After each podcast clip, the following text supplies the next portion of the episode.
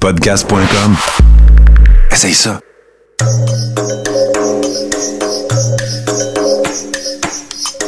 Bienvenue dans le podcast Sur la Terre des Hommes.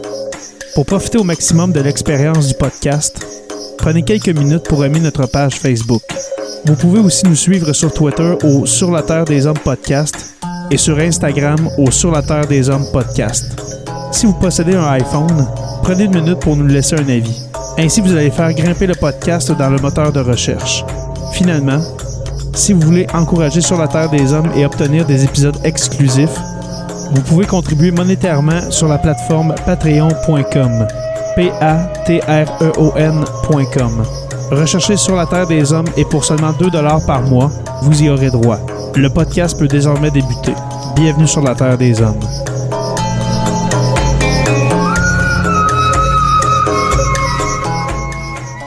Cet épisode de Sur la Terre des Hommes est présenté par Construction Rivard.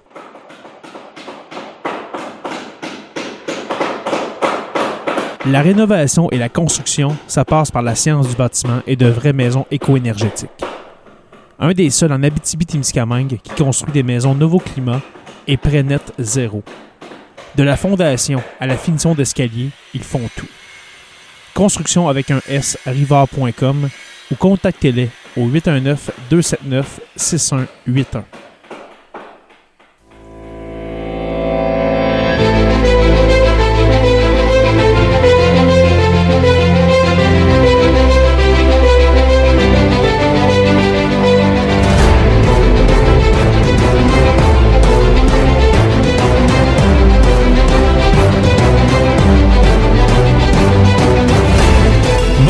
tous et à toutes et bienvenue à ce nouvel épisode de Sur la Terre des Hommes, ce deuxième épisode de la saison 6, le retour de Joe Saint-Pierre, dit le prof, mon ami, comment vas-tu? Hey, ça va super bien, je suis occupé, je me cours, mais je suis content d'être là. On va avoir bien du fun à soir, je crois, avec l'ambiance qu'on avait euh, avant de commencer. Oui, voilà. Et, euh, et euh, on pourrait dire avec quelques nerfs de prix dans le cou. Hein? Ça va pas bien, hein?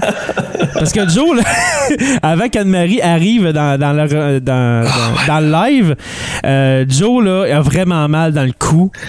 Ouais, je pense que je supporte pas la pression, puis je me crispe quand je suis sur le nerf, probablement que je me suis barré quelque chose. C'est. La vieillesse qui embarque. Ça se peut, puis euh, je, puis je t'ai dit que moi aussi, c'était euh, c'était pas mal la même chose. Cette semaine, je sais pas, j'ai des, j'ai des étourdissements euh, absolument. Et Anne-Marie, toi aussi?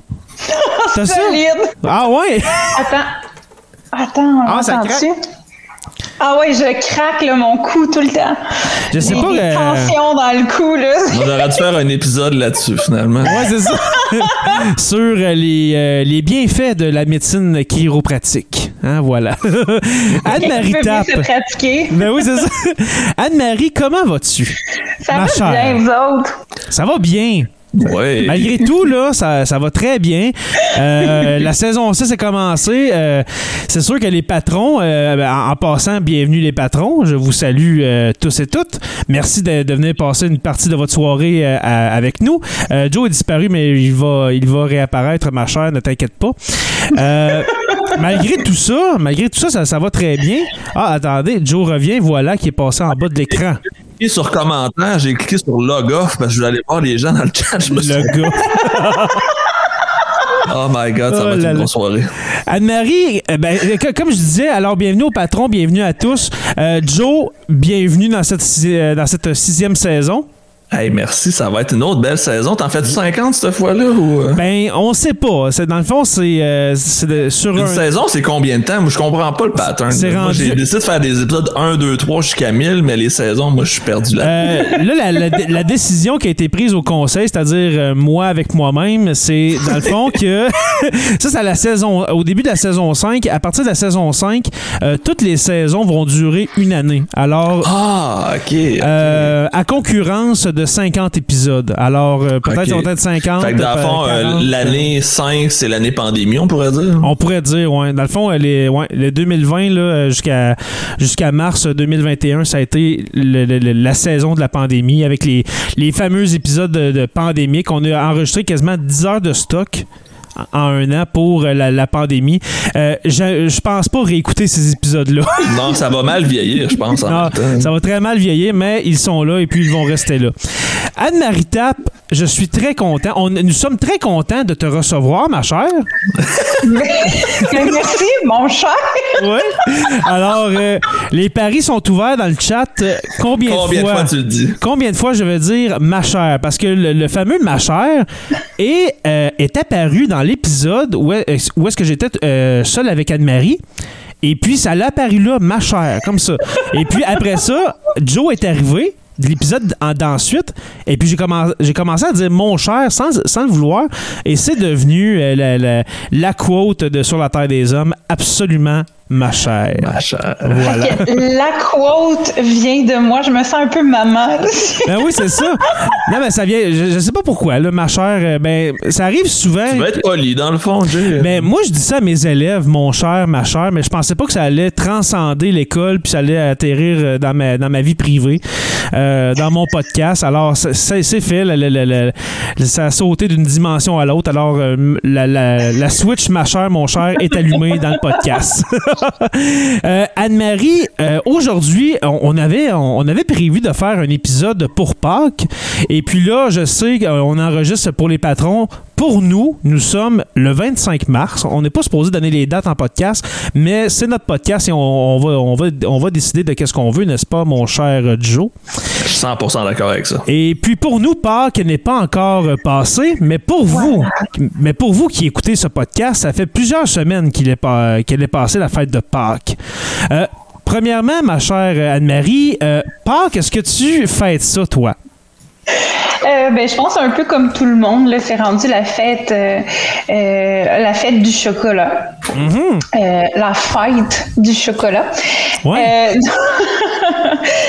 Mais par contre, j'ai déjà plus fêté la Pâque que ça.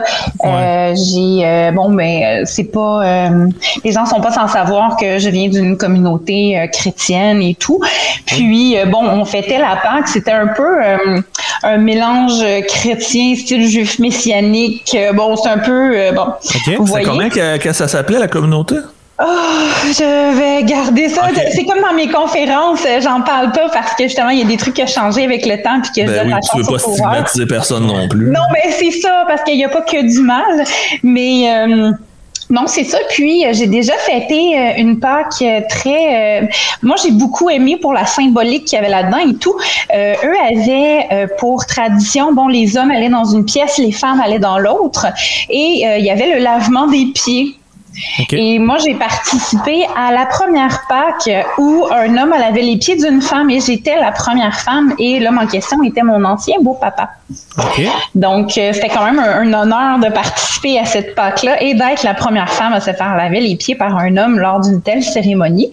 Euh, sinon, bon, il y avait le pain sans levain qui était donné, puis bon, tu faisais des trous avec la fourchette dedans, puis tu coupais le pain pour que lorsqu'il est mis au four, mais ça ressemble aux blessures de Jésus transpercées, Oh my. God. Mais oui, c'est C'est ben, il- tu sais, c'est comme un roleplay, mais ils le prennent vraiment au sérieux. Oui, oui. Euh, moi, j'ai pas fait la, la partie que je vais vous dire là, mais il y en a certains qui faisaient le tour de la maison avec une chandelle euh, pour la fête des pains sans levain, pour retirer bon les grémilles de toast qu'il y avait dans le toaster, puis partout. Euh, Je, j'étais pas là. My God. Est-ce que tu as été là- là-dedans longtemps, toi, Mar- euh, Anne-Marie? Dans cette euh, communauté-là? Quelques années. Dans le fond, avec tes parents, dans le fond, c'est tes parents qui, euh, qui étaient là-dedans ou c'est toi? Ou... Ah, ben, il y a une partie familiale, puis il y a une partie de quand j'ai été euh, jeune adulte en Ok, couple. parfait. parfait. Euh, pour pour, la- pour le, le sondage maison que j'ai fait en début d'épisode, le, nombre de fois, Simon Ferland dit 44. Alors, euh, a quar- ça l'oppresseur qui dit 27. 27 Ouais. fois que je veux dire ma chère. Et puis, euh, euh, moi, je compte les bâtisses. Bâtisses, est-ce que. Ah oui, elle nous a dit ça tantôt pendant que tu allé euh, chercher le t-shirt. euh, OK?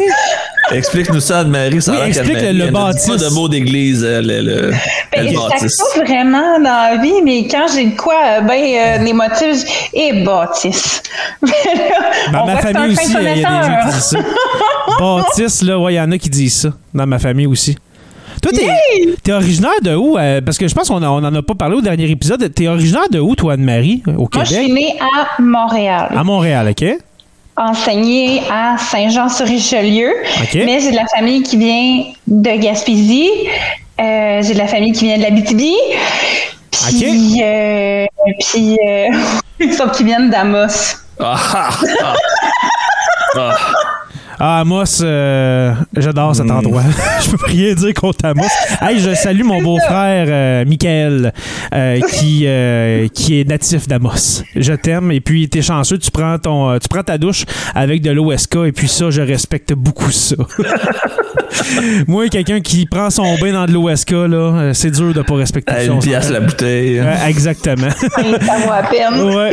Et puis toi, mon cher Joe, Pâques, est-ce que tu fêtes ça dans ta famille? Euh? J'ai Bon, jamais vraiment dire. Pâques, Ah, euh, mais là, je le fête en tant que papa d'une petite fille de 5 ans et demi. Fait que ça va être, on va manger du chocolat. Puis le- ce, que ma fille aime beaucoup, c'est la chasse aux œufs. Donc, c'est vraiment Oui. ça qui va être le gros happening euh, de, de, de Pâques, probablement encore cette année, là, cacher des œufs dans le cours pour que Oui. je passe une demi-journée à chercher pendant que je peux faire autre chose en attendant. Est-ce que vous allez à Laval pour le cocoton ou? Oh que non, je ne sors pas de mon périmètre. Hey, mais justement, cette, affaire-là de Pâques, là, ben, ben, ben, moi, première, euh, pour, pour ma part. euh, en- Ouais, auto répond euh, à ta question. Je, je, je m'auto-réponds à ma question. Euh, Pâques, moi, j'ai fêté ça longtemps du côté de ma mère. Euh, du- T'es-tu déjà allé chercher de l'autre Pâques? c'est vrai de ça, je m'en allais là. J'ai vécu. été une fois chercher de l'autre Pâques. J'ai vécu, j'ai vécu la, tra- la, la, la- la traditionnelle euh, re- euh, cueillette d'eau de Pâques, si je peux C'est où vous alliez pour ça au Témis? C'est une place euh, Euh, prostable avec de l'eau pas trop pure? Oui, nous autres, on allait, mes grands-parents demeuraient à Rimini. Est-ce que tu, Ok. connais, tu connais Rimini, mon cher Joe? Oui. Alors, mon cher, on est rendu- Lui, avec sa face, je pense que non. Non, euh, Je Rimini, là, connais les champignons crémini, mais Rimini, ça mais Rimini, là, c'est un endroit euh, super beau, euh, très champêtre. C'est c'est vraiment... Très euh, loin aussi. c'est très loin. Ben, c'est très loin entre Ville-Marie et Rouen. Fait que c'est loin de tout, mais moi, j'adore ce C'est entre moi et. Jay. Ouais, c'est ça. C'est vraiment dans le milieu entre, entre Ville-Marie et puis Rouen-Noranda. Euh, L'été, là, c'est vraiment super. euh, Rimini, moi, je, capote là-dessus. Et puis, pour revenir à l'eau de Pâques, euh, je pense que dans mes souvenirs, je suis vraiment jeune, mais on se levait genre à 4 heures, ben pas 4h30, mais peut-être 5 heures du matin avant que le soleil se lève. Et puis, on s'en allait euh, euh, au lac, qui, est, qui est genre proche, ben, proche du village. Et puis, on recueillait de l'eau là. Et puis, je n'ai pas compris vraiment pourquoi je faisais ça. J'avais 7-8 ans, puis euh, tu sais, ma grand-mère faisait juste dire euh, mon garçon prend la bouteille et puis il ramasse de l'eau. Et puis finalement, ben, l'eau, on la mettait dans l'armoire, puis elle restait là toute l'année, puis on, on finissait par la, la vider dans, dans l'évier, tu sais. Mais est-ce que vous savez la, la- pourquoi l'eau de Pâques, c'est- c'est-tu une eau qui est plus pure? curatives. OK. Ça aurait des propriétés curatives si quelqu'un est malade dans la maison au courant de l'année. L'eau ne peut pas stagner parce que c'est de Ouais, l'eau c'est ce de que je m'en allais dire. Ça a l'air que c'est de l'eau qui est euh, éternelle, on pourrait dire. Voilà, elle ne peut pas stagner, c'est de l'eau de Pâques et tu peux en mettre sur une blessure, elle va guérir plus vite. Tu peux, euh, elle est comme sanctifiée. C'est comme si le pape bénissait toute l'eau de la terre qui a été recueillie avant le lever du soleil. J'adore, j'adore ce- ce- ce- cette image euh, tout droit tirée du Seigneur des Anneaux. C'est- vraiment, vraiment super. Mais euh, moi, la seule affaire que me fait, euh, me, me fait faire, euh, c'est de me faire aller plus vite aux toilettes. Mais c'est- ben, de l'eau de lac, on s'entend, c'est pas super. Non, mais moi, moi, on me faisait boire de l'eau de Pâques. Dans le fond, c'était l'eau du lac, c'était euh, super. C'était, ça goûtait le, le- le lac, justement. Mais, par exemple, c'était la meilleure eau, hein, la meilleure eau de l'année, l'eau de Pâques. Imagine d'aller chercher de l'eau de Pâques à l'usine Esca à Amos. Dans le lac Ossisco. oh. Ah oui. Euh, il doit y avoir bien du monde hein, proche du lac Ossisco à Rouen à, à- à recueillir de l'eau de Pâques, mon cher Joe. Je penserais pas. J'espère. J'espère en tout Pour cas. ceux, pour ceux qui comprennent pas euh, qu'est-ce que je dis à, à Joe, euh, Anne-Marie, est-ce que tu es déjà allé à Rouen-Noranda? Oui, Oui? Euh, le lac Ossisco, tu connais? le- C'est aller. le lac en plein milieu de la ville. C'est le lac en plein milieu de la ville. Et puis, euh, ce lac-là, il doit avoir à peu près, sans niaiser, deux pieds de, de résidus miniers dans le fond. Fait que tu vas pas te baigner là. Probablement Euh, 3-4 cadavres aussi. Des cadavres aussi, des, Des- En fait, il y a, il y a- des pour de vrai, il y a une- légende urbaine parce que euh, à l'époque, je crois, c'est dans les années 30, il y a eu une grosse, grosse grève à la fonderie et à la mine qu'il y avait à Rouen-Noranda. Puis il y a des dirigeants syndicaux qui ont disparu. Il y a beaucoup de personnes qui ont spéculé qu'ils? Hein? étaient peut-être coulés dans le fond du lac ou dans le fond de la mine, un ou l'autre. Il y a des dirigeants syndicaux qui ont disparu. Ouais, c'est des légendes urbaines parce que c'était beaucoup des gens, des immigrants de l'Europe de l'Est, puis des gens qui avaient pas de papier, puis qui étaient juste ici euh, pour faire de l'argent qui qui existait pas, on pourrait dire, Ok. puis on les a jamais retrouvés. Fait que ça fait partie de la légende urbaine qu'il y aurait eu. Ça avait brassé pas mal, ça a l'air dans ce temps-là. Hey, c'est fou, ça. Ben. Ben c'est peut-être 100% faux, par exemple. Ah, ça se peut, ça se peut aussi. J'ai aucune idée. Ça se peut aussi. Euh, maintenant, un autre, une autre euh, tradition euh, dans les Pâques actuelles, c'est le lapin de Pâques. Est-ce que vous, vous faites la chasse au coco avec vos enfants? Euh, ben moi, la plus vieille a trois ans, puis si elle trouve un coco ou quelqu'un le trouve avant elle, elle est un peu vindicative euh, de ses cocos et de ses affaires. Fait que je pense que l'autre enfant, s'il ramasse un œuf avant elle, il y aurait peut-être un punch. OK. Fait que j'évite de faire des activités du genre avec elle encore. Puis l'autre, elle a juste un an, puis euh, c'est ça. Elle est pas rendue là encore. Vraiment pas. Toi, Joe, tu fais ça aussi? Ouais, moi je l'ai fait à quelques reprises là avec une garde partagée. Ça dépend toujours de si la Ouais. Pâque tombe dans ma semaine, mais euh, ma fille aime beaucoup aime beaucoup le chocolat, comme je pense tous les enfants. Fait que c'est sûr que même si je l'ai pas avec moi, je vais peut-être faire un petit quelque chose là, soit en retard ou en avance pour qu'elle puisse avoir un petit un petit truc. Probablement que cette année, au lieu de donner du chocolat, je vais peut-être trouver un kayak colorié style Pâques avec des lapins, de quoi d'un Ouais. peu moins sucré, on va dire comme ça. Ouais, c'est ça. Moi, de mon côté, la, la- la chasse au coco, c'est sûr que. ben, je pense qu'on l'a fait juste l'année dernière. Ben, si ma blonde, elle écoute en ce moment, sûrement qu'elle va me donner un coup de pied dans, dans, Dans le plafond. Dans, le plafond pour me dire non, on l'a fait deux fois. Mais c'était des chasses au coco dans la maison. Mais là, cette année, je crois que ça va être à l'extérieur parce que là, il est rendu aventurier il y a trois ans. Alors, Il y a plus de euh, neige dehors en plus. ah, il n'y a plus de neige au Témiscamingue, c'est fou. Là. Normalement, il y en a encore à cet site, là, puis là, il n'y en a plus. Alors, euh, c'est euh, c'est c'est vraiment fou qu'il n'y ait plus de neige, alors on va faire ça à l'extérieur, voilà. Euh, le lapin de Pâques, ça vient de où, ça, ma chère euh, Anne-Marie? Est-ce que tu sais? Ben oui, je vous ai préparé un beau petit quelque Ah chose oui. là-dessus. Oh! Raconte-nous ça. En fait, euh, le mois romain d'avril euh, vient juste après l'équinoxe du printemps. Donc, quand que la nuit est aussi longue que le jour. Puis, c'était connu sous le nom de... Attends, je, je le prononcerai absolument pas comme il faut, là, mais Eostur Monate. Euh, c'était consacré aux festivités euh, de la déesse Éostre. Éostre Ok. qui ressemble à Easter. Euh, ce mot correspondait à la période pascale dans le calendrier lunaire. Donc, il y a eu un syncrétisme au niveau des fêtes, ça a été mixé, voilà. OK. Euh, C'est une fête païenne qu'on a euh, mainstreamée. Tout à fait. Puis euh, Easter qui vient de Ostara, c'est ça, c'est une fête païenne comme tu disais. Puis c'est une déesse aussi qui symbolise la fertilité, le renouveau de la vie, de la terre. Le printemps. hein? le printemps.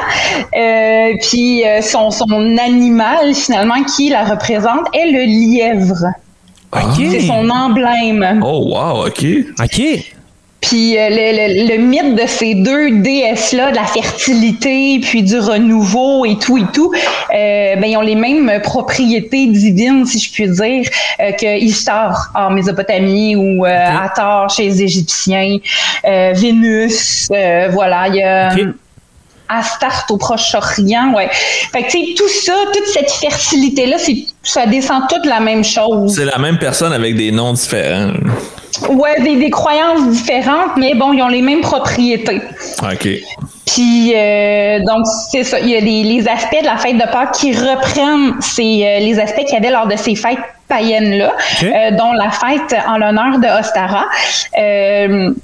Pendant cette fête-là, il y avait des cloches qui étaient sonnées pour faire du bruit, pour célébrer. Puis il y avait des œufs qui étaient offerts à la terre en offrande à la déesse de la fertilité. OK. Donc, OK, on les cocos viennent de là parce que c'était comme pour nourrir la déesse de la fertilité par les œufs. Euh, Oh, ouais. God. Ouais.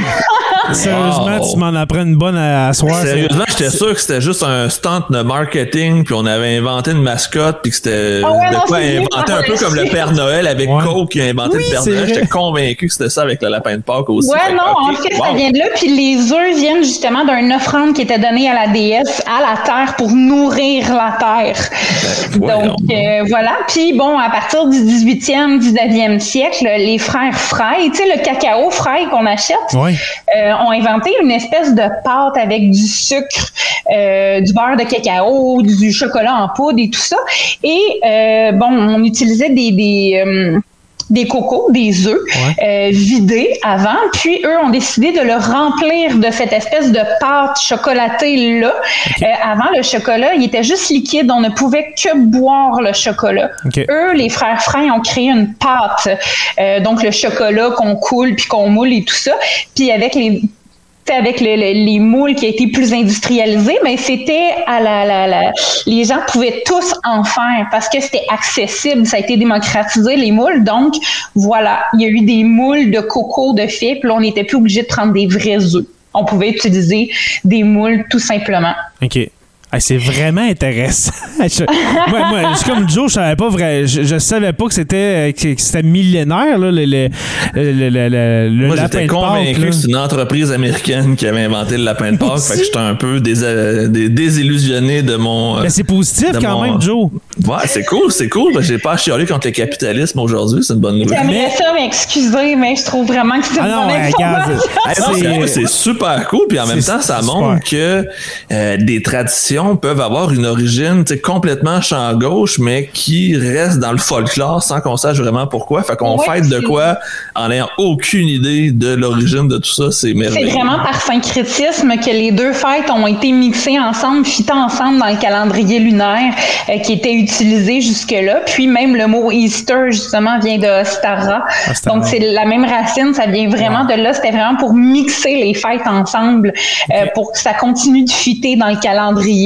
Donc pour pas perdre ces fêtes païennes-là, puis juste les changer un peu pour que tout le monde soit en accord euh, et euh, atteste de cette fête-là. Mais c'est logique dans le fond parce que, tu sais, justement, Pâques, ça symbolise un peu le printemps, le renouveau, la, la, fertilité euh, des terres, etc. Fait que c'est quand même logique que ce soit une fête païenne. Puis j'allais dire tantôt une autre fête païenne qui a été empruntée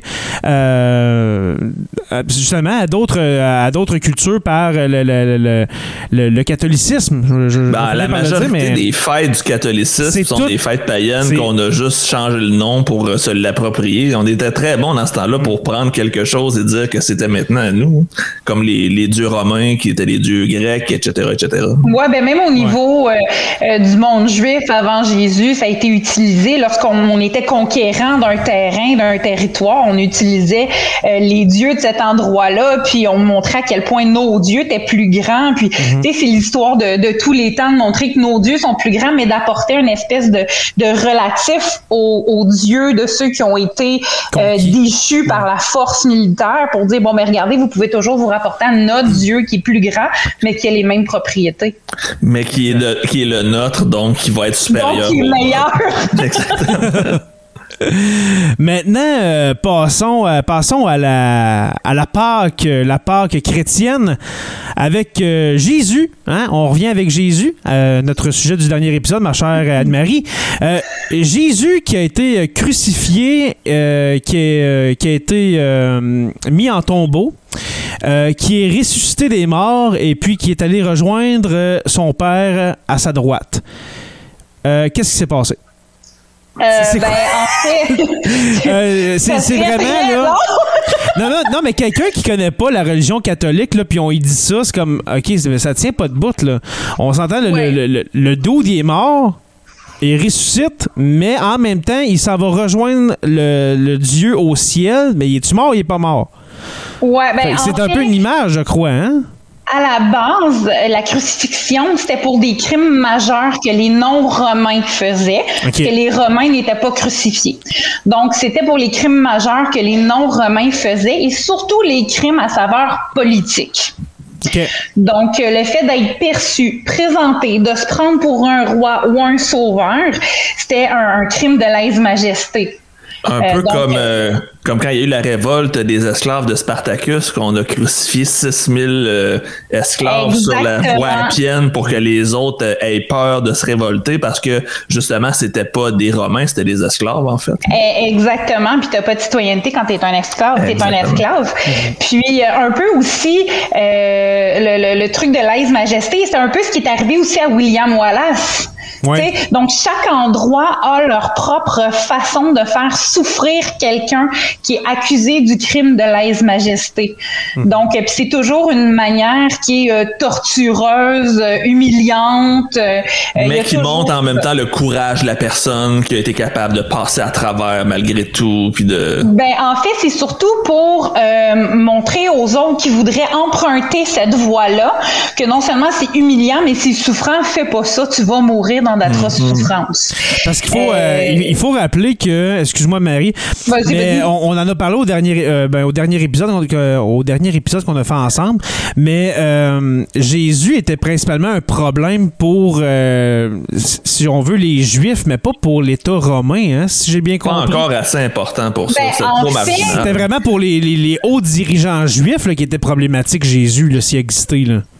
Oui, non. En fait, le, milieu de vie dans lequel Jésus a prêché, la Judée, la Galilée, euh, supportait très mal l'occupation romaine qu'il y avait à ce moment-là. Donc, il y avait déjà un semi-début de révolte à cette époque-là.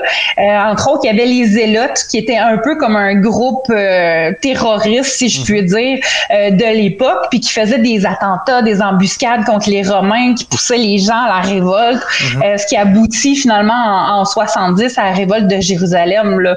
Fait que, il y avait déjà des groupes euh, qui amenaient le peuple juif à la révolte contre les Romains.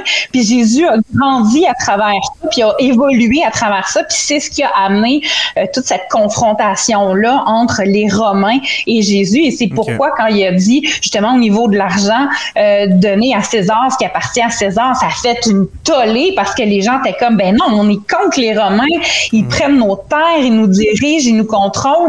Fait que, tu sais, c'était à ne plus comprendre ce qui se passait quand il dit c'est pourquoi c'était une si grosse affaire, là. Donc, il y avait déjà, euh, il y avait déjà une espèce de semi-révolte euh, euh, sporadique qui se faisait contre les Romains de la part du peuple de Judée puis de Galilée, là. OK.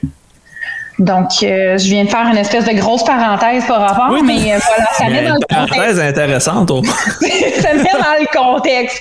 Puis, tu sais, s'il avait prêché dans un environnement où tout était tranquille et paisible, les Romains auraient sûrement pas tenté de, le mettre sur une croix, là, parce qu'il aurait, il aurait resté inconnu, là. Ben oui, c'est ça. C'est sûr, parce que euh, dans ce temps-là, il y avait des sectes de, de, de, de, de toutes sortes, là, des, des, des petites sectes juives, etc.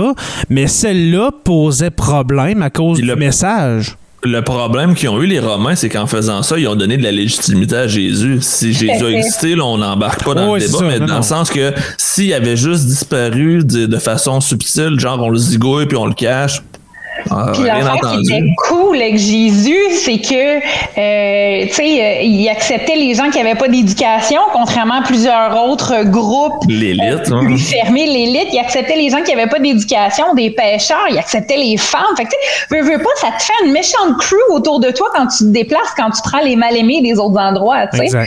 Fait que c'est sûr que rendu là, si la masse te suit, veux, veux pas, le pouvoir est rendu au peuple. Puis là, tu sais, se faire accueillir en faisant crier aux annas, fils de David, t'es sur un arbre, puis ils mettent des rameaux à terre, là, t'es rendu une célébrité, là. Exact. Wow, on s'entend que Stéphane Blais doit être jaloux d'entendre ça. La partie où je m'en fous est tellement grande. Ah, j'allais faire un commentaire justement là-dessus, Joe, mais je, je, je, veux, pas, me faire stalker par eux mais... mais, outre le fait que c'était super souffrant et humiliant parce qu'il était tout nu là, sur la croix, euh, la crucifixion, c'était aussi une méthode super spectaculaire et de longue haleine pour dissuader les gens qui pourraient vouloir emprunter le même chemin de, de se prendre ou de se, se, se déclarer soit roi ou d'avoir une idée qui pourrait mettre en danger euh, la royauté ou les dirigeants. Donc, c'est à ça que servait la crucifixion. OK. Parce qu'on s'entend que mourir sur la croix, là, c'est vraiment une. C'est une, une, manière de, de, torturer les gens. Tu fais pas te louer sur une croix puis tu meurs en dedans de 10 minutes, là. Non, tu meurs de faim, tu meurs de soif. Regarde, tu meurs, euh, tu meurs d'asphyxie, en fait. OK. Ah ouais, OK. Et puis, mort pourquoi? d'asphyxie. Euh, les gens mouraient au bout de deux jours environ. Les plus toughs, euh, justement, comme les, les, les 6000, euh, tu sais, il y en a qui ont duré une semaine, mais les gens meurent d'asphyxie, les poumons se remplissent, euh, Ok. puis ils s'étouffent. OK. Ah, OK, parce que dans le fond, il y a une hémorragie interne qui se fait ou. euh, OK. Ils s'étouffent avec leur propre euh, intérieur, si je puis dire. Mais oui, il y avait des études qui avaient été faites là-dessus, justement, sur euh, bon la- la- les crucifixions et euh, sur la crucifixion. Puis justement, euh, ça avait été prouvé que la manière de mourir, c'était par asphyxie. C'était pas par euh, le fait de mourir de faim ou de soif ou quoi que ce ouais. soit. Ouais. Est-ce que la, pose, la position du crucifié euh, joue un rôle selon toi? Ben, ben, selon vous, pensez-y, là, admettons que ça prend une semaine à mourir puis que tout le long, t'as les bras, tu sais, comme ça, là. Reste comme ça. que tu vas avoir mal aux épaules? Tu vas mal au- T'as mal au cou, là, t'as mal aux épaules. comme ben, Joe, imagine Oh Comme Joe, vous avez deux nerfs, vous avez- un air de prix dans le cou, on s'entend après trois jours, mais euh, que, ça doit, ça doit compresser. A trouvé ça moins le fun d'être pendu à l'envers? À l'envers, oui, c'est vrai. C'est bien bon, hein? J'imagine que tu dois t'asphyxier plus vite. Mais ça doit. hey, non, ça, le, le- le sang doit te descendre au cerveau, c'est un, méchant temps. Mais, euh, mais pour revenir à ça, justement, la- la- la- la- le supplice que les, les, les, les crucifiés de- devaient subir, ça devait être incroyable là, comme, comme douleur. Là. Puis on s'entend que les images qu'on nous, euh, qu'on nous propose de la crucifixion de Jésus, qu'on dirait que ça dure 45 minutes, toi tu dis, Anne-Marie, que ça a duré peut-être plusieurs jours. Si Jésus, oui, oui, ça le personnage environ deux jours. OK, alors euh, deux, euh, deux jours et plus euh, sur le, le- le- le- le- voyons le, le- le- la croix. J'allais dire le calvaire. Le calvaire, c'est quoi? C'est-tu la pierre, l'endroit où est-ce qu'on a planté la croix? C'est l'endroit où il y a la croix. c'est ouais. ça, OK, OK. Je- J'allais dire euh, ça, crucifié sur le on calvaire, dit mais c'est on pas ça. souffle le calvaire, Ah, voilà. ben, c'est en lien avec le lieu. D'accord, d'accord. Alors euh, voilà, alors on est à l'étape, on est à l'étape de, de la crucifixion. Euh, la couronne, la couronne d'épines, c'est-tu vrai ça, Anne- Anne-Marie? Penses-tu Oui, qu'on y, qu'on y a planté une couronne sur la tête avec des épines de... Oui, oui, ça a été rose, mais- répertorié justement par le fait euh, que les gens le prenaient ou lui-même se prenait, parce que selon les, les traductions, euh, il a dit lui-même être fils de Dieu. Selon d'autres, il l'a jamais dit, mais c'est les gens qui disaient ça de lui. Fait que là-dessus, c'est vraiment pas clair. Mais euh, il était considéré comme descendant du roi David et il était aussi euh, considéré comme le fils de Dieu sur terre. Donc, euh, puis comme comme je parlais en haut euh, tantôt, euh, les, les, les- il y avait un comment dire, c'était vraiment comme un, un déshonneur face au gouvernement qui était là. Puis c'était vraiment comme s'il provoquait le gouvernement. Puis ah ouais, tu veux être une royauté, ben voilà ta couronne, mon roi. T'aimes-tu Ok. ça? C'était vraiment comme un picking on him, tu sais, juste Hey, avant la, la, tellement la fin. faire Là. mal. Une belle façon de le remettre à sa place. Non, mais il peut pas, il peut pas vraiment euh, se corriger de ses erreurs. tu sais, il sait que ça va mourir. tu sais, Pourquoi faire ça? En tout cas, En tant que c'est- pro Empire romain, je trouve que c'était la plus belle façon de se débarrasser d'un conspirationniste. Ah, ah, ah! de, de conspi. Ouais, Jésus, là, c'est un conspi, dans le fond. Tab! Hey, Hey, planter c'est de pas ça trop couronne. fort, Baptiste, on va en avoir jusqu'à qui mieux mieux Ouais, pour c'est défendre ça. Euh, on vous rappelle qu'on on enregistre en soirée, hein? D'où pourquoi je déparle et puis qu'on on fait des, des liens entre Jésus et puis les conspis. Euh, ensuite, euh, ben, Jésus euh, finit par mourir, hein, parce qu'on finit par justement y planter un- une lance dans le flanc. Fait que ça finit par finir. Et puis là, on l'amène dans un tombeau, malgré. Est-ce que, est-ce que vraiment on l'a emmené dans un tombeau? Parce qu'on s'entend que c'était pas. comment, je, comment je dirais ça? Est-ce que c'était des familles riches qui avaient droit à des tombeaux, Anne-Marie, ou bien la, majorité des, des, des gens judés avaient droit à, à être inhumés dans un tombeau, si je peux dire? Ben, en fait, il y avait un grand respect du corps. OK. Donc ça c'est ça c'est vrai, il y avait un grand respect du corps. Mhm. Euh, le tombeau, bon, c'est sûr qu'il y a toute une signification derrière ça. Il y a toutes euh, euh, des, des, des traductions, des euh, mais tu sais le, le tombeau, ça ramenait à ce qu'il y a à la terre. OK. Donc maintenant, on met en terre. Bon, les, les plus riches ont des caveaux puis tout ce que tu veux, là. Exact. Mais le tombeau, ça, ça ramène à la terre, donc à la création. Il y a un des deux euh, euh, rites, de- pas rites, mais récits de la création qui disait que l'homme a été créé à partir de la terre. Donc, euh, donc voilà, tu sais, donc ça ramène à la terre. Poussière, tu retourneras poussière. Exactement. Voilà. Et puis, euh, je, je crois qu'il y avait des, des tombeaux, c'est marrant, tu sais, je, je veux dire le, le- le terme tombeau, mais des tombeaux familiaux, hein? Je crois qu'ils étaient enterrés dans, dans, dans une espèce, pas enterrés, enterrés, mais mis à, où est-ce que leur- leurs ancêtres, leurs parents, s'ils étaient décédés avant, etc., euh, Je veux étaient. pas te dire n'importe quoi. Je, je pourrais pas te répondre, mais mon Dieu, Ben, euh, de- bon, ben, qu'est-ce qu'il faut utiliser Parce ça que j'ai vu, j'ai vu un documentaire sur Historia où est-ce que euh, on, on disait, à- dans le fond, c'était vraiment un bait, c'était vraiment pour euh, que les gens écoutent, mais on expliquait justement comment en, en Judée, dans ce coin-là, Jérusalem, etc., comment que les gens étaient mis en terre, puis il y avait plusieurs endroits, un peu comme des espèces de tombeaux familiaux, euh, tu sais, comme dans Batman, tu sais, genre les parents de Batman, tout ça, tu sais, dans une grosse affaire. que- oh, excusez. Un Comme, euh, mausolée. un mausolée, c'est ça, comme un mausolée. Euh, mais c'était comme familial. Fait que, tu sais, moi, ça, je, je te posais comme question si lui, euh, c'était la même chose, mais. Moi, je fais juste les liens. Jésus conspire. Jésus, Batman. Batman. Donc, Batman est un conspire. oui, c'est ça. Batman et Jésus. Batman est Jésus. Mais. C'est sûr euh, que je vais aller preach the God si c'est Batman qui est Jésus. ouais, c'est ça. c'est Bruce Wayne. Mais. Hey, en euh, passant, euh, juste parce que là, on, on est Ah dans, oui, notre, là, dans notre délire depuis tantôt, mais il y a vraiment des bons commentaires dans le chat Oui, qui vaudrait la euh, peine, Jay, qu'on aille voir parce que les gens sont en feu présentement dans le groupe patron. Ok, excuse-moi parce que moi j'ai le pacing qui cache les commentaires. Désolé les patrons si on si on lit pas vos euh, euh, vos commentaires. On va aller vers ça et puis après ça on va Il y en a continuer. qui pas le solide, je te dirais. là. Ok, hey, euh, garde, y a, hey, bah, il y en a. J'allais dire Baptiste, il y en a vraiment beaucoup. Euh, euh, Simon Ferland, Simon Ferland qui dit My God is bigger than yours. Alors, euh, On jurait Donald. on jurait Donald. Mathieu Lauzon qui dit Jésus fut crucifié le 14 Nissan et est mort après le coucher du soleil. Oui, c'est ce qui, c'est ce qui est rapporté. Nissan, c'est quoi ça? Nissan, ça, ça, je m'en dit, ça veut dire quoi marque Mais de c'est, tout est par rapport à la Lune. Donc, c'est tant de journées par rapport à la Lune, les, les mois. Euh, c'est, c'est, le calendrier juif est tout par rapport à la Lune. Donc, euh, voilà. Ok. Donc, c'est en lien avec ça. Alors, si, euh, si je fais un parallèle comme tu as fait tantôt, euh, que Batman est un conspi, euh, Nissan, la marque de char, a rapport à la Lune. C'est ça? À peu près. Ah, t'es en train d'achever Anne-Marie. Oui, on est en train- de l'achever, là.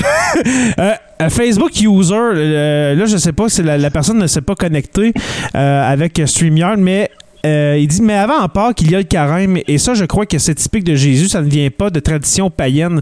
C'est-tu euh, païen, ça, le carême?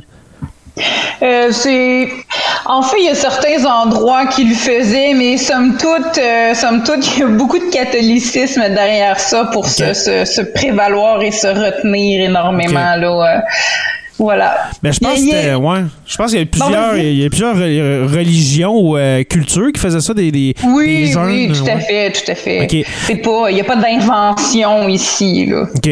Euh, Mathieu Lauzon qui récidive, qui dit Vu que les Juifs ne croient pas euh, que Jésus fut le Messie, donc ils l'attendent toujours, eux fêtent la Pâque juive et les catholiques chrétiens fêtent la commémoration de la mort de Jésus. La Pâque. que Oui, fête la même fait. fête, mais pas pour la même raison. Non, ça. en fait, il y a, il y a vraiment raison. Je, je- j'aime Wow. bien. Euh, il y a vraiment raison. Il y a la Pâque juive et il y a la Pâque bon chrétienne qui commémore la mort et la résurrection de Jésus-Christ.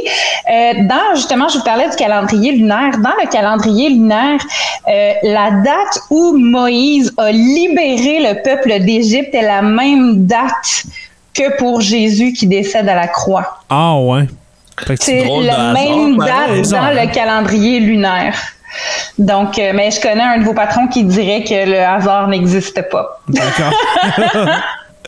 Euh, Fran- François Brassard qui dit malheureusement, plus ou moins 90% des écrits de l'époque ont disparu. Puis ça, c'est vrai, c'est très triste. La grande Euh, bibliothèque d'Alexandrie, pour ouais. ne pas la nommer. Entre autres, euh, les- des, des feux, des inondations, vandalisme, des guerres aussi, tu sais, des guerres qui ont complètement, tu sais, qu'on pense, moi là, c'est, je pense surtout aux croisades, là, comment que ça a pu endommager Jérusalem, toutes ces Ah, guerres pendant deux- 200 ans, 250 ans, c'est fou. La seule chose de bon que ça nous a amené, c'est l'enfer de Dante et la Divine Comédie, qui est à mon avis le meilleur livre jamais écrit de l'histoire de l'humanité. Mais ça, c'est. Ma fille s'appelle Béatrice. Oh, oh, cool! C'est très, très cool.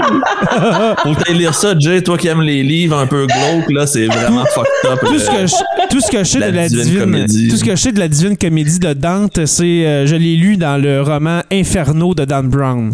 Ah, ok, ben ça, c'est un bon morceau quand même. C'est c'est c'est Mais, vraiment euh, bon. Pour euh, répondre Inferno. à François, euh, oui, c'est vrai qu'on a perdu vraiment beaucoup Absolument. Par contre, on en a retrouvé. Ce qu'on a retrouvé vient de Qumran.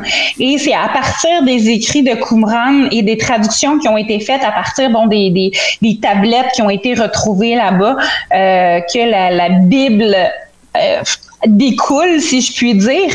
Mais euh, il n'y a aucun, aucun texte d'origine C'est ça. Aucun texte d'origine Ça a été, n'existe ça a été écrit des décennies plus tard. C'est ça, c'est ça le problème avec cette religion-là. Ça a été écrit. euh, oh, c'est qu'on n'a pas en notre possession nulle part en ce moment, là, euh, tangiblement. Ouais. De textes d'origine, que ce soit sur Jésus, que ce soit euh, le Pentateuque, on n'a pas la Torah, euh, les textes de base de la Torah qu'on peut toucher comme ça, mais ce qu'on a, c'est euh, des écrits d'écrits qui ont été retrouvés à Qumran, dans les grottes de Qumran. OK.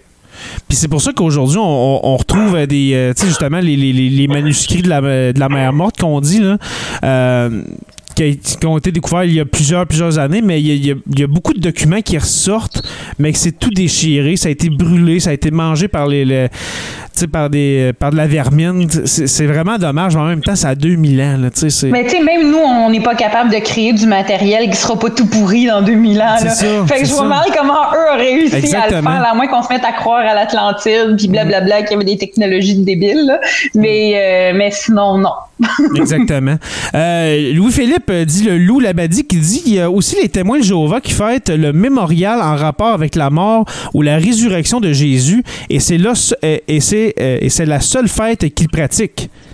Est-ce que tu connais Ça, je sais pas. J'ai Ok. pas. euh, moi, j'ai exploré un peu les témoins de Jéhovah, Mhm. euh, mais euh, je suis pas restée pour cette festivité-là. J'ai décroché assez vite dans ma quête de la vérité euh, lorsque j'ai été les visiter.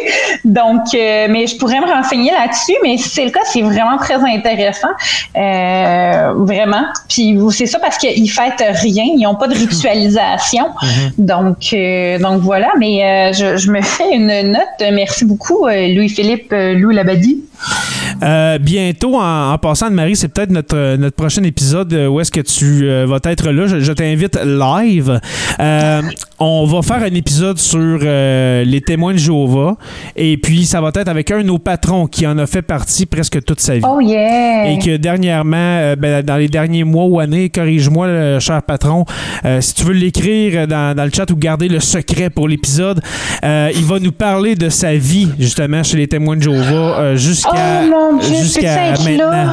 Jusqu'à Hey, je vais te laisser ma place si jamais tu veux participer. S'il y a trop de monde sur le show, là, ça va me faire plaisir. Ben, regarde, tu, Oh, tu vois, Joe, qu'on peut être quatre. là. Si on peut euh, tout. Euh, ouais, non, c'est une façon de parler. C'est dans le sens que je, je sais que je vais être le, le, le dernier à parler, puis je vais écouter, puis je vais apprendre. si, si on Mais peut je tout cacher la planète. sectes, je me spécialise en sectes.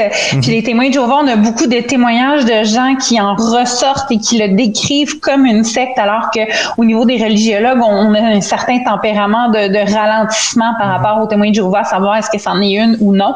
Fait que moi, je, je capote un peu.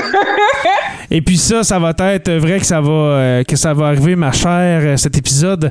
Euh, pas comme la dernière fois où est-ce qu'on a reçu un invité et puis que tout a tombé à l'eau. Alors, euh, Mathieu Lauzon, Mathieu Lauzon qui dit oui, c'est moi. Alors, c'est Mathieu Lauzon. C'est ben, c'est Oh Mathieu. wow, je t'aimais qu'on- déjà parfait. qu'on qu'on va recevoir. Euh, et puis il dit qu'il qu'il a quitté en mai 2000.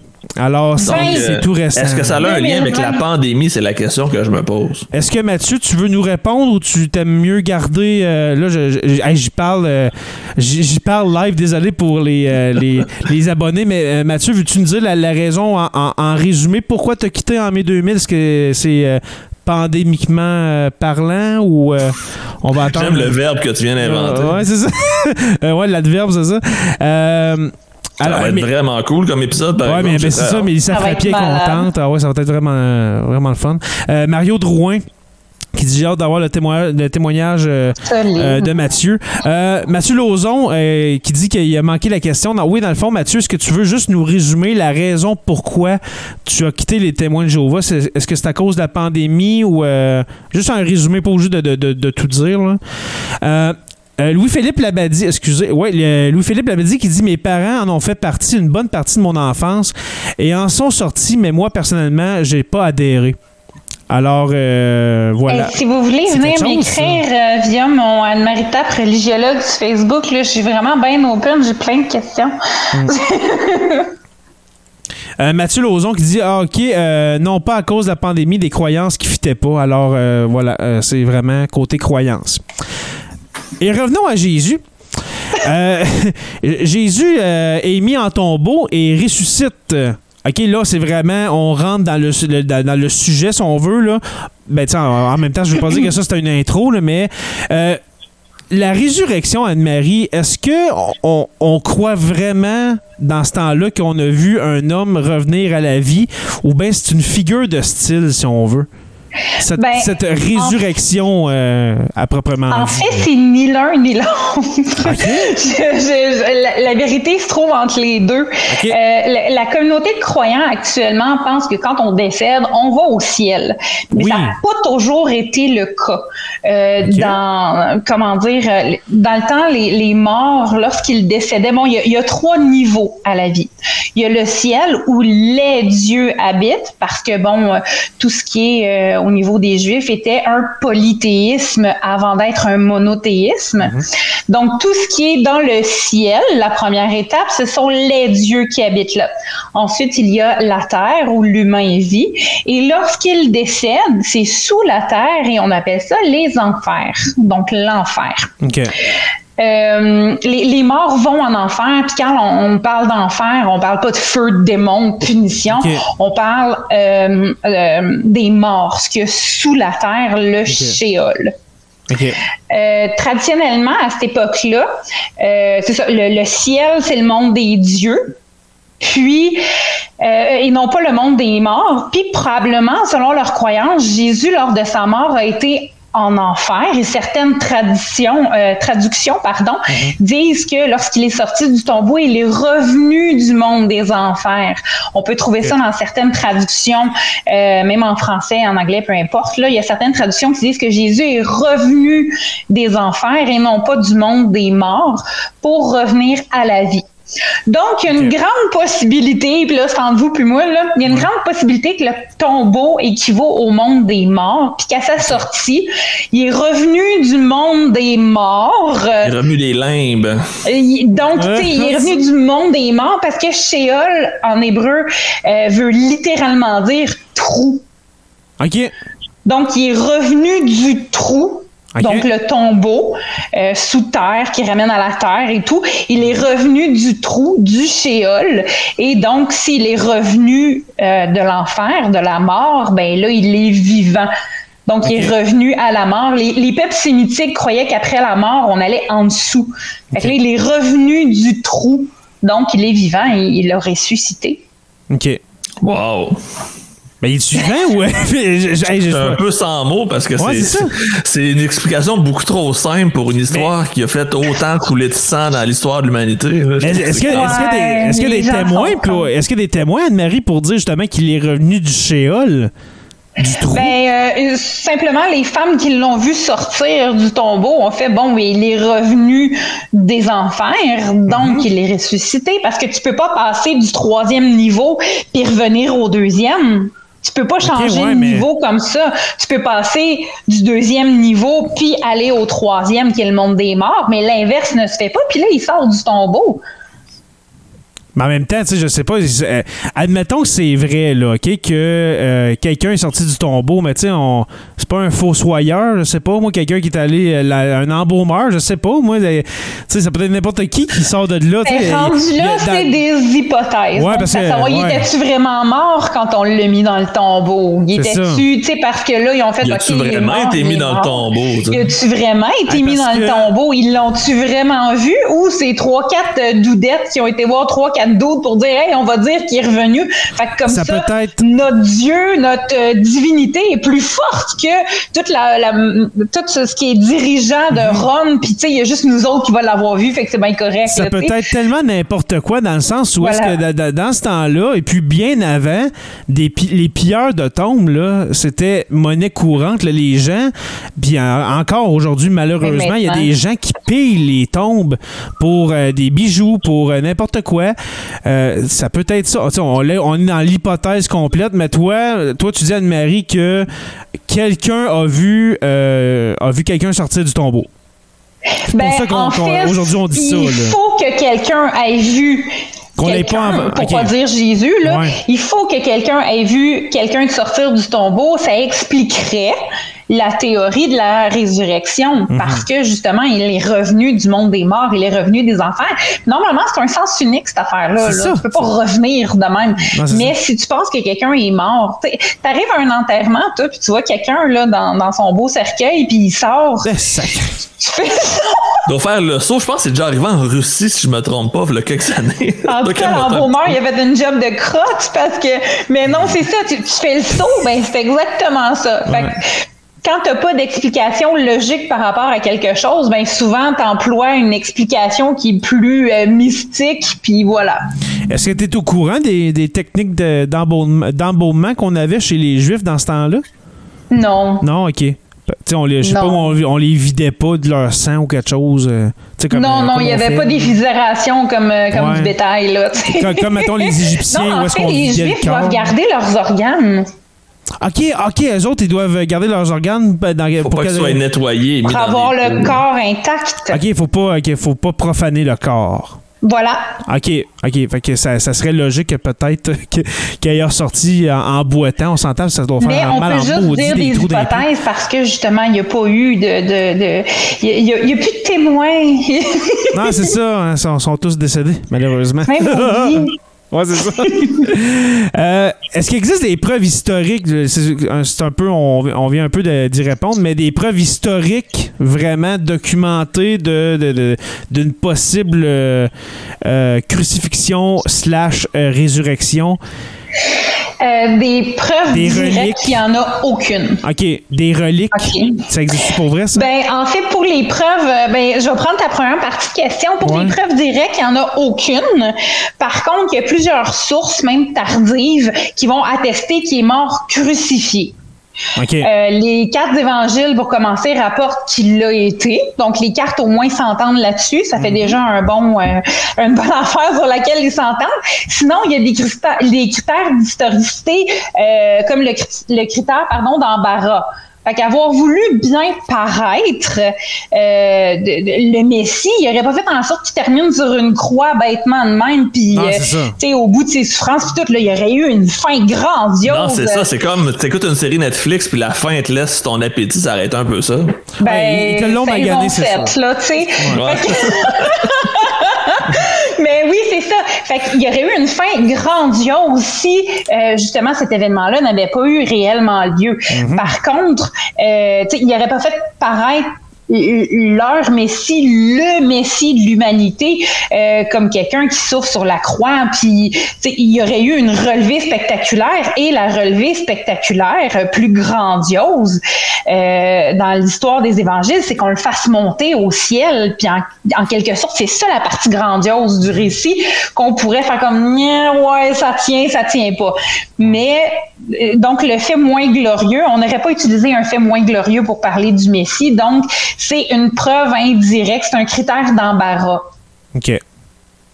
Et puis les, les reliques, est-ce que tu est-ce que tu crois à ça euh, concernant la, la crucifixion, des morceaux de croix, de la, la, la couronne? Il y a une couronne en France, là, je pense que c'est à Notre-Dame, justement. Là.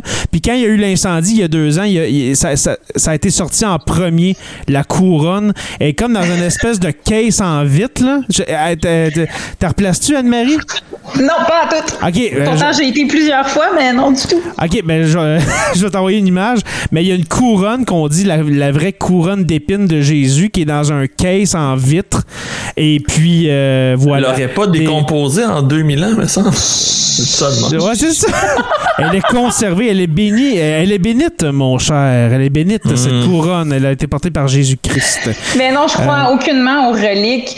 Euh, je sais pas c'est qui qui avait euh, calculé ça. En tout cas, il y a une blague euh, entre religiologues qui dit c'est tous les petits bouts de bois qu'on a dit venir de la croix étaient réunis, on aurait vraiment pu faire l'arche de Noé. Ouais, c'est ça.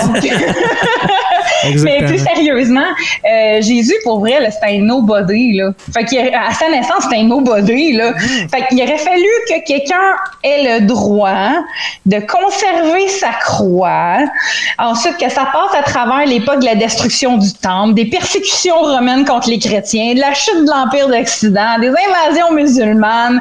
Puis là, j'en passe là, pour atterrir jusqu'au milieu du Moyen Âge en Europe. Ouais. Puis là, à ce C'est flou un petit peu. eh oui, puis à ce moment-là, puis c'était un nobody, là, je veux dire, il y en avait plein de crucifixions qui se faisaient, là. Si ça se trouve, ils ont réutilisé le bois pour le prochain, là. Ouais, c'est ça. Et fait que le culte des reliques, c'était vraiment une grosse business lucrative. Ah oui, ça, avoir là, une des- relique. Ben oui, parce qu'avoir une relique, ça permettait de recevoir de l'argent des pèlerins, des Parce que tu habitants. peux venir autour. prier pour la relique ou tu peux venir la voir ou y toucher. Exactement.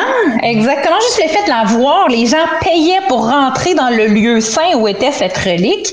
Puis, euh, puis c'est ça, ça permettait d'être lucratif puis de faire vivre des églises, des régions. Là.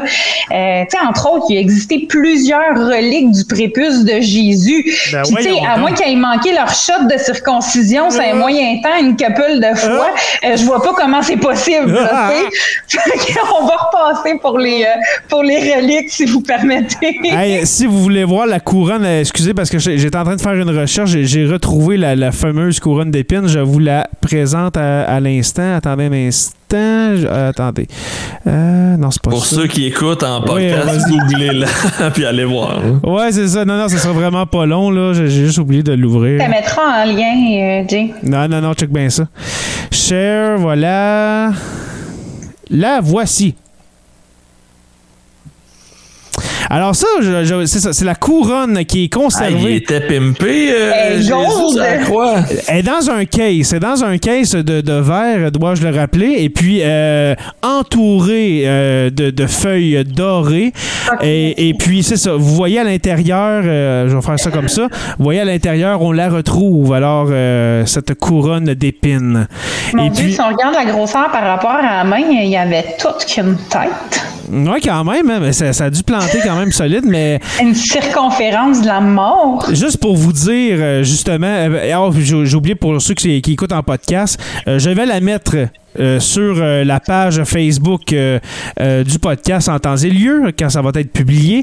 Mais tout ça pour dire que la, la- la- la création, la, la- la confection de fausses reliques, ça a vraiment été justement très payant, etc. Hey, ils ont bâti des temples en se basant juste sur les revenus qu'apportait les, les- les- le, marché de la relique. Il y a aussi la tête de Saint-Louis. Hein? As-tu déjà vu la tête de Saint-Louis? Je ne l'ai jamais vu, mais il y a la tête de tout ce que tu veux qui est décédé, qui a été sanctifié. Là, je veux dire, euh, c'est, c'est, c'est, c'était quelque chose de Saint-Pierre, là, là, là, là, c'est quelque chose. Là. J'avais- Mais tout a été gardé, Ah. en gros guillemets, pour rendre ça lucratif à un moment ou à un autre. Là. Attendez un C'est, instant. c'est beau. Ah non, je- je- il faut. eh non, c'est c'est pas Saint-Louis, c'est qui? Saint-Denis? Ok, attendez un instant, je vais vous la montrer. C'est dégueulasse. peur. Non, non, c'est. C'est C'est dans un. Halloween? C'est dans, c'est dans un cours, euh, dans, un, ben, dans un de mes cours à l'université en histoire que on avait vu ça. C'était vraiment affreux. C'est vraiment une tête. Euh, Ah, je la trouve pas. Je la trouve pas sur, euh, sur Google. En tout cas, c'était une tête, vraiment. Euh, Il y a aussi le, le frère André, hein, le cœur du frère André qui est euh, à l'oratoire.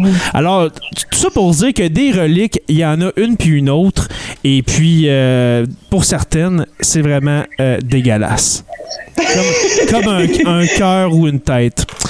Je pense Euh, que les pires, c'est les reconstructions à partir de crâne, puis on fait des reconstructions du visage en cire. Là, j'en ai vu ça. Là. OK. C'est dégueulasse quand tu vois le visage en cire. Là, tu fais comme, ben voyons donc, Baptiste, t'avais juste à pas y toucher. Là, c'est affreux. Là. C'est ouais. Absolument. Euh, je crois qu'on va arrêter notre, notre épisode là. Ça a été très intéressant. Et, et puis, je sais, Anne-Marie, que euh, sûrement que tu as d'autres choses à dire, mais on va se parler en Messenger et puis on va se créer Et on un va autre- regarder ça pour un autre épisode aussi. Exactement, parce que je crois qu'il euh, qu'il y en aura d'autres, mon cher J'ai vu dans le, dans le chat, on parlait du Graal. Ça pourrait être un bon sujet, ça aussi. Oui, le Saint Graal. Le Saint Graal. Il y a beaucoup Ouais, de- non, il y a- j'avoue. il y a des Beaucoup de milliers- recherches par rapport à ça. Et il y a des milliers de gens qui sont morts euh, pour la quête du Saint Graal. Et puis, c'est pas juste dans le Da Vinci Code qu'on dit ça. là. C'est- pas vrai. Merci beaucoup, ma chère Anne-Marie Tapp. Ça me fait plaisir, mon cher. Ma chère, voilà. Est-ce que tu as eu du plaisir en notre compagnie? Mais oui, comme toujours. Super. Joe Saint-Pierre, bienvenue. euh, Jo- Joe Saint-Pierre dit le prof, bienvenue dans cette saison 6. Euh, on va avoir beaucoup de plaisir. Oh my god, ça va être une belle saison, je pense. Euh, buckle up, comme on dit, attachez bien vos ceintures, ça va être une grosse année. Oui, et puis dans cette saison, on va terminer notre troisième Reich. Il reste un épisode. Puis là, Jay, je t'ai envoyé ça en Eh oui. Messenger pendant qu'on faisait l'épisode. Moi, je te, je te lance déjà l'idée, puis je l'annonce à tout le monde parce que si tu veux pas le faire, je vais le faire tout seul. on va faire, Ah, on va faire une série sur l'Empire romain parce qu'en parlant Ouais. de ça tantôt, là, il y a beaucoup trop de sujets sur l'Empire romain pour ne pas faire des épisodes de podcast là-dessus. Mm. Juste à parler de l'assassinat de Jules César, on aurait pour à peu près quatre épisodes. Ouais. Et moi, je veux surtout parler du dernier siècle de l'Empire romain, euh, c'est-à-dire de l'an 350 jusqu'à 476, où est-ce qu'il y a eu genre 100 empereurs. Euh, avec la chute, les invasions barbares, C'était etc., etc. des meurtres politiques, euh, regarde, des, des, empereurs euh, qui sont nommés euh, dans leur lit. euh, Il y a euh, un empereur qui genre, dormait avec un ours de compagnie. Je me rappelle plus c'est quoi son nom, faudrait que je recherche là. Mais il des est mort affaires- piétiné par, euh, par la population parce que il était accusé de bestialité avec un ours. C'était un peu weird. Ah, ira voir. C'était C'était n'importe quoi. c'était Euh. Il s'appelait Elio Gabal. Son nom vient de me revenir. Là. C'était, il est considéré comme un des pires empereurs de tous les temps. Ça fallait que l'ours soit consentant, autrement Il était dans une cage, ça a l'air. Fait que, il était Ah, dans une cage, puis lui, il était comme, en tout cas, je vais pas donner trop de détails, mais ça avait l'air un peu wow, bizarre. Mais des empereurs, là, c'est, vraiment triste ce que je veux dire, mais tu sais, des empereurs qui sont nommés genre à leur naissance et puis qui se font assassiner à l'âge de deux ans. Euh, des affaires comme ça, c'était le, le- le quatrième siècle et puis la moitié du cinquième siècle, c'était complètement débile. Et Ouais, puis c'était le... beaucoup de sujets, je pense. C'était le désordre. C'était le désordre. Et puis, euh, justement, les tribus germaniques sont occupées du reste. Alors, merci à vous deux euh, de- d'avoir passé votre soirée euh, euh, avec moi hein, dans, dans le podcast sur la Terre des Hommes. C'est toujours apprécié. Merci à tous les patrons. Merci à tous les patrons qui ont été là euh, pendant l'enregistrement. On a atteint le chiffre magique de 11 pour une euh, deuxième fois consécu- consécutive. Je sais pas si ça se dit, mais euh, voilà. Louis-Philippe Dillalou Labadie qui dit une bonne saison à tous, oui, à tout le monde en passant. En, euh, en avant pour faire l'histoire. Oui, vo- voilà. Excusez-moi, il commence à être tard et puis la semaine pour nous se termine. Alors, merci aux abonnés de suivre Sur la Terre des Hommes. Nous sommes disponibles sur Apple Podcasts, Spotify, Google Play et YouTube au Sur la Terre des Hommes podcast. Merci à tous nos patrons. Pour la saison 6, je vais commencer à remercier les nouveaux patrons. Euh, parce que j'ai eu des quelques commentaires disant le- le- la fin de show, est des fois, est longue. Alors, merci à tous nos patrons. Euh, pour l'instant, il n'y en, a pas de. euh, attendez, oui, oui, Mathieu Tremblay. Mathieu Tremblay, qui est un nouveau curieux. Alors, bienvenue dans la communauté des patrons de Sous la Terre des Hommes, mon cher Mathieu. Euh, J'espère que tu vas avoir du plaisir. Euh, euh, merci à notre, ben, à notre présentateur officiel, Construction avec un S Rivard de Rouen-Noranda, qui est avec nous jusqu'en 2022. Alors, c'est vraiment très gentil. Merci beaucoup. Je vous invite à rejoindre sur la Terre des Hommes la communauté pour venir discuter avec nous. Sur la Terre des Hommes est une présentation des éditions Derniers Mots. Merci à podcast.com et puis n'oubliez pas qu'à tous les jours, nous écrivons l'histoire. Merci et on se revoit très bientôt pour un autre épisode de Sur la Terre des Hommes.